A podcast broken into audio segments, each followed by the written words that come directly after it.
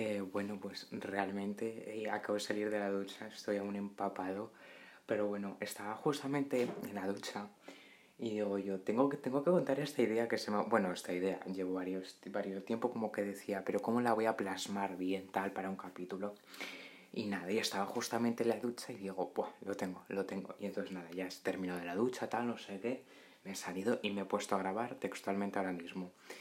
Em, el capítulo de hoy, la verdad, que es un capítulo, yo creo que a todo el mundo tenemos eh, em, cuentas pendientes, entonces este capítulo se, llama Las famosas cuentas pendientes, eh, que creo que tanto, bueno, todo el mundo tenemos esas famosas cuentas pendientes de, pues con este chico no me he liado, con este no me lo acabé de follar, tal, no sé qué, lo que sea.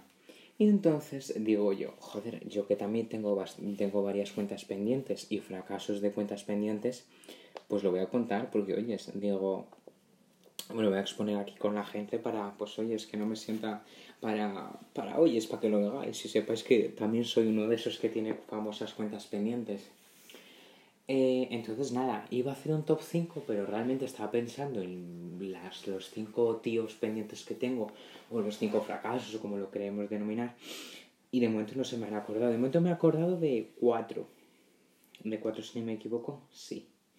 Y entonces vamos a empezar de más bajo hasta el top 1. Entonces vamos a empezar con el top 4, que el top 4 es un chico... A ver. Es que hay dos que están en ese top 4, top 3, entonces Em, a ver, voy a rememorar nombres porque es que de verdad que es un poco de fracasado. Eh, y. Ah, vale, vale, perfecto. Vale, pues en este top 4 está un nombre que la verdad yo le conocí hace dos años o así. Y bueno, hablábamos día y noche, día y noche. Pero mira, yo era un poco más chico en esa edad y y entonces, pues bueno, el hombre me decía de quedar, tal, no sé qué. Y me decía que no, porque realmente entre que no podía, tenía cosas que hacer y tal, pues siempre andaba como muy ocupado.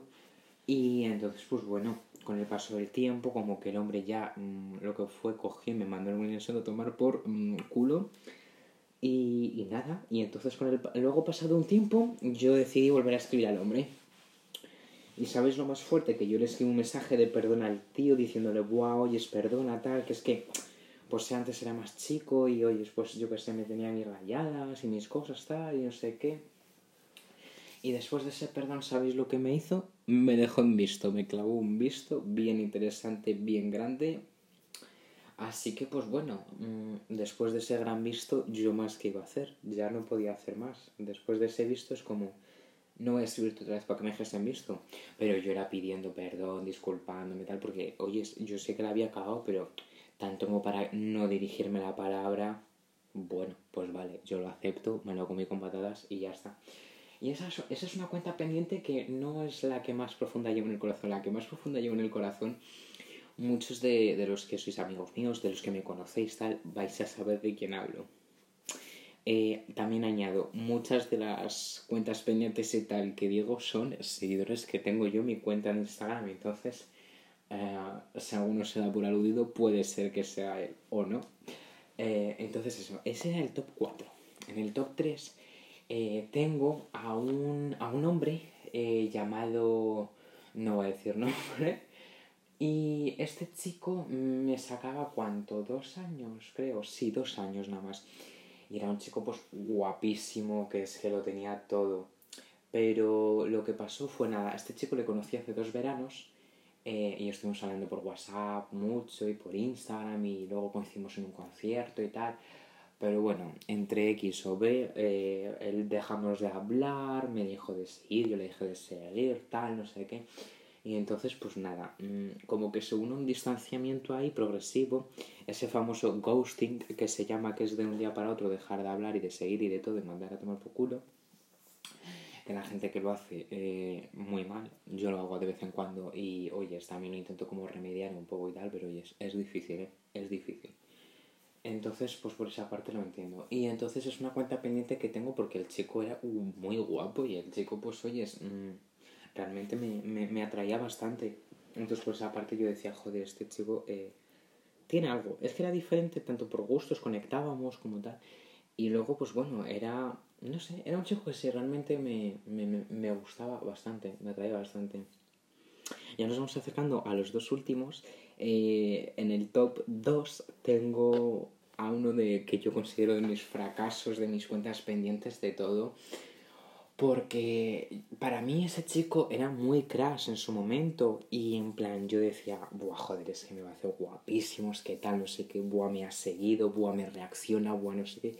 Lo típico de que te emocionas de que, joder, el tío que te gusta o la tía que te gusta te reacciona, te contesta, tal. Y al principio como que había interés y luego ya de un día para otro me dejó en visto y ya nunca más me volvía a contestar.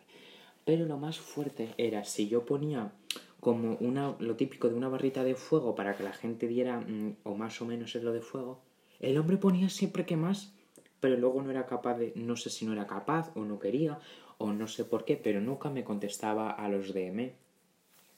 Entonces al final pues mm, me dejé ya de intentarlo porque digo, una cosa es eh, intentarlo un momento y otra cosa es ser un, patético y estar todo el rato como, eh, porque no, tal, no sé qué.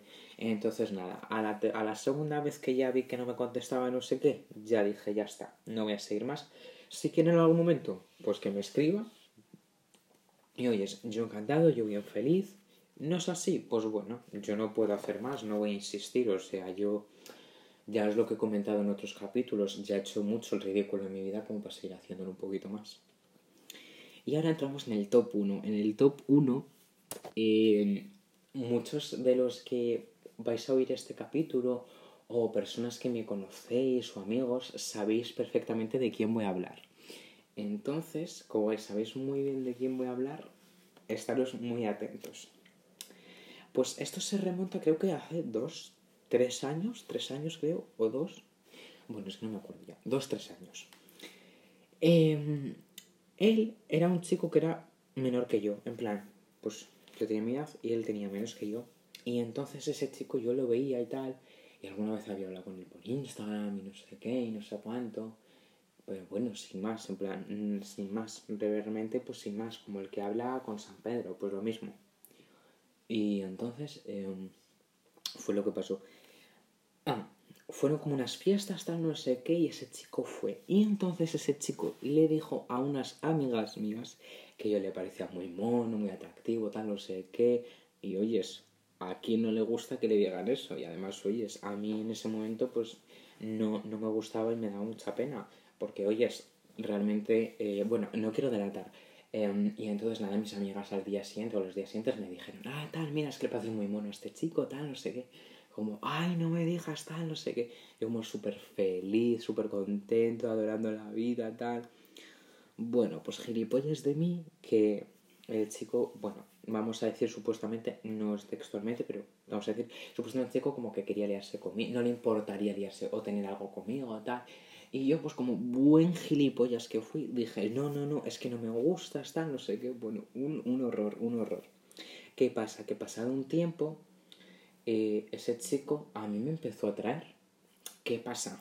Que yo en ese momento, yo a él ya, pues no le gustaba. Y entonces el hombre me quería mandarlo pensando la mierda. Y entonces yo nada, yo, boba de mí, cogí y le dije, oyes, a mí me pareces muy mono tal y no me importaría pues liarme contigo tal. Y ¿sabes lo que me dijo?